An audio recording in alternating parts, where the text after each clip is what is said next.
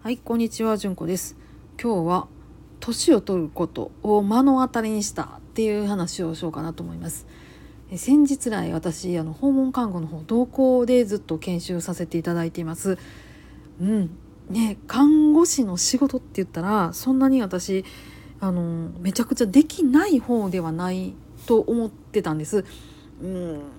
まあポンコツやけどちょっと任しても大丈夫かなぐらいの1ぐらいにはいさせてもらえるかなと思ってたんです、まあ、芸能上ぐらい芸能家まではいかへんけど、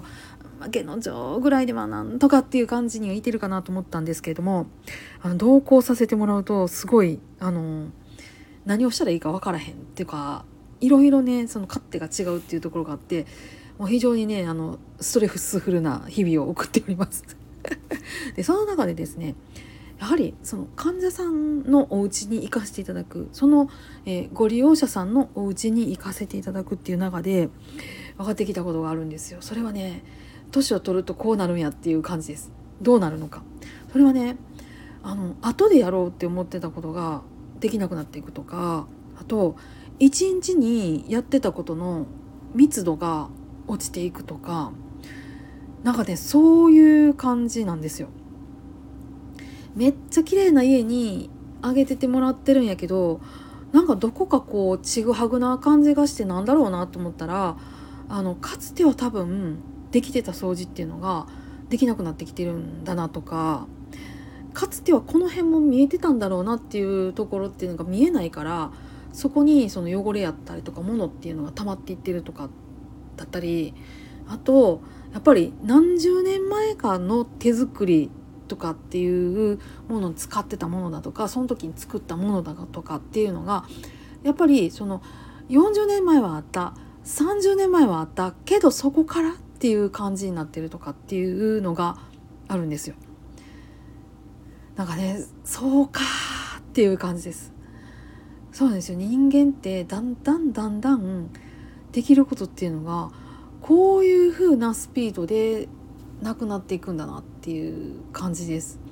でまあもちろんねあの真剣難病の方っていうのもあの見せていただいたりとかするのでもうそのスピードとはもう本当に運命なんですよね。やっぱりあのはっきりしてはんのに体だけがもうもう坂道を転げ落ちるようにダーッと動かなくなっていくっていうのとは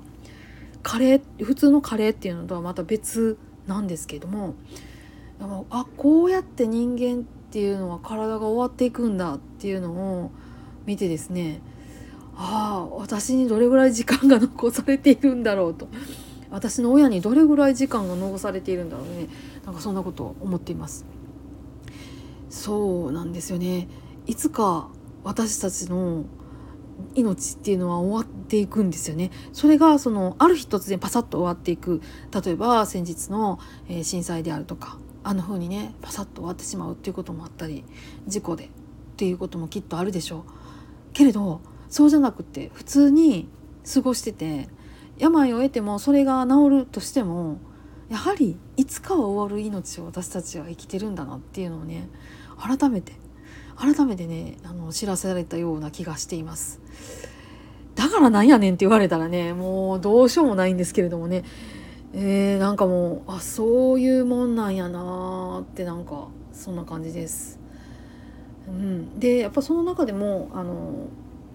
お別れっていうのもねちょこちょことあったりとかするんですけどあのお家で療養されて上手にこうねなんていうんですかね軟着陸っていうんですかねソフトランディングっていうんですかねあの上手に上手にお浄土へ行かれていく方っていうのもやはり経過をお聞きするとなんかこうしみじみとするものがあります。そうなんですね。あの本当に私たちはいつか行く存在であるということをこうかみしめながらその見送る手伝いっていうのをね、えー、これからもさせていただこうとしみじみと思っています。はいすいません。何のこっちゃ分かりませんけれども、えー、そんなような感じでした。はい今日もあの最後までこんなヨタ話をお聞きくださいましてありがとうございます。皆さん今日もどうぞ安穏な一日をお過ごしください。それではまたごきげんよう。